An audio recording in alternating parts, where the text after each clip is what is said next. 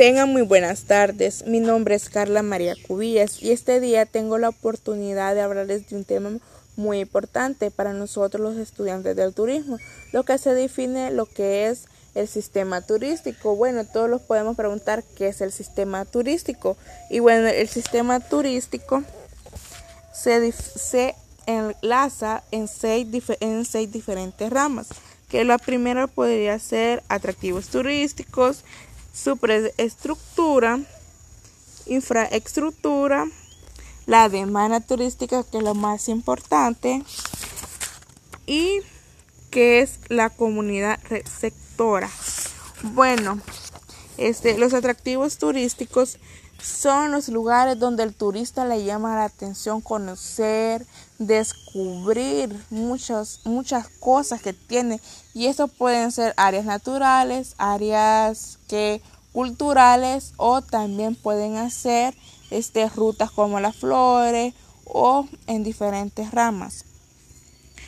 También, y también podemos contar que son lugares que despiertan el interés de nosotros los turistas o los que hacemos turismo y también son este tangibles y no tangibles. Bueno, también este también se puede hablar de lo que sería la superestructura. Esta se habla que son este son organizaciones del orden público y también del privado que representan a presentadores de los servicios de los receptores relacionados al área del turismo. Bueno, esto lo quiere decir de que hay este, diferentes áreas, hay diferentes lugares, los públicos y los privados, ya que los públicos podemos hacer turismo y también en los privados que son súper lindos, son súper bonitos y etcétera. También está lo que es la infraestructura. Bueno, la infraestructura es, es como construir, como aquí en El Salvador, que tenemos nuestras carreteras, nuestros puertos y tenemos un lugar muy bonito para hacer turismo.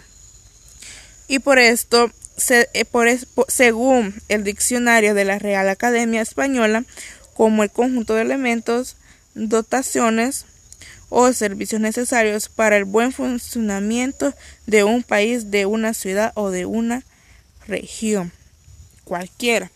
Bueno, esto es muy importante que un país les ofrezca la infraestructura porque a las personas les llama la atención lo que serían las carreteras, los puertos y etcétera. También tenemos la demanda turística. Bueno, la demanda turística es algo muy importante, es la principal eje en la área turística, porque sin ella los turistas no pudieran subsistir. Sin ellos construyeron una gran parte al área turística. Por eso la demanda es que nosotros tenemos que darle tenemos que darle lo mejor a ese lugar. Tenemos que tener algo que algo bonito para que ese lugar vaya creciendo poco a poco con la demanda turística. Eso es muy importante en el área de turismo porque sin esa demanda turística todo se los viene abajo prácticamente. Y es algo muy bonito y algo que genera bastante tener lo que sería la demanda turística.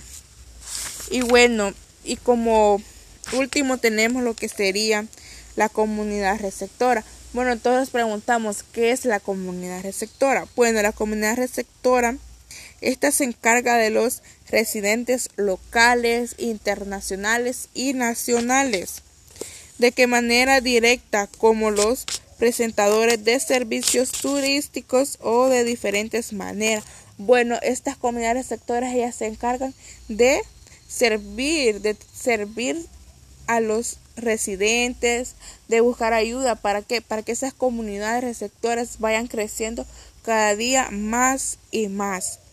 Bueno, pues esto sería todo. Gracias por su atención prestada. Esto fue todo. Gracias por gracias por todo y que pase un feliz día, licenciado, y bendiciones para usted y que muy pronto lo volvamos a ver. Gracias. Bendiciones.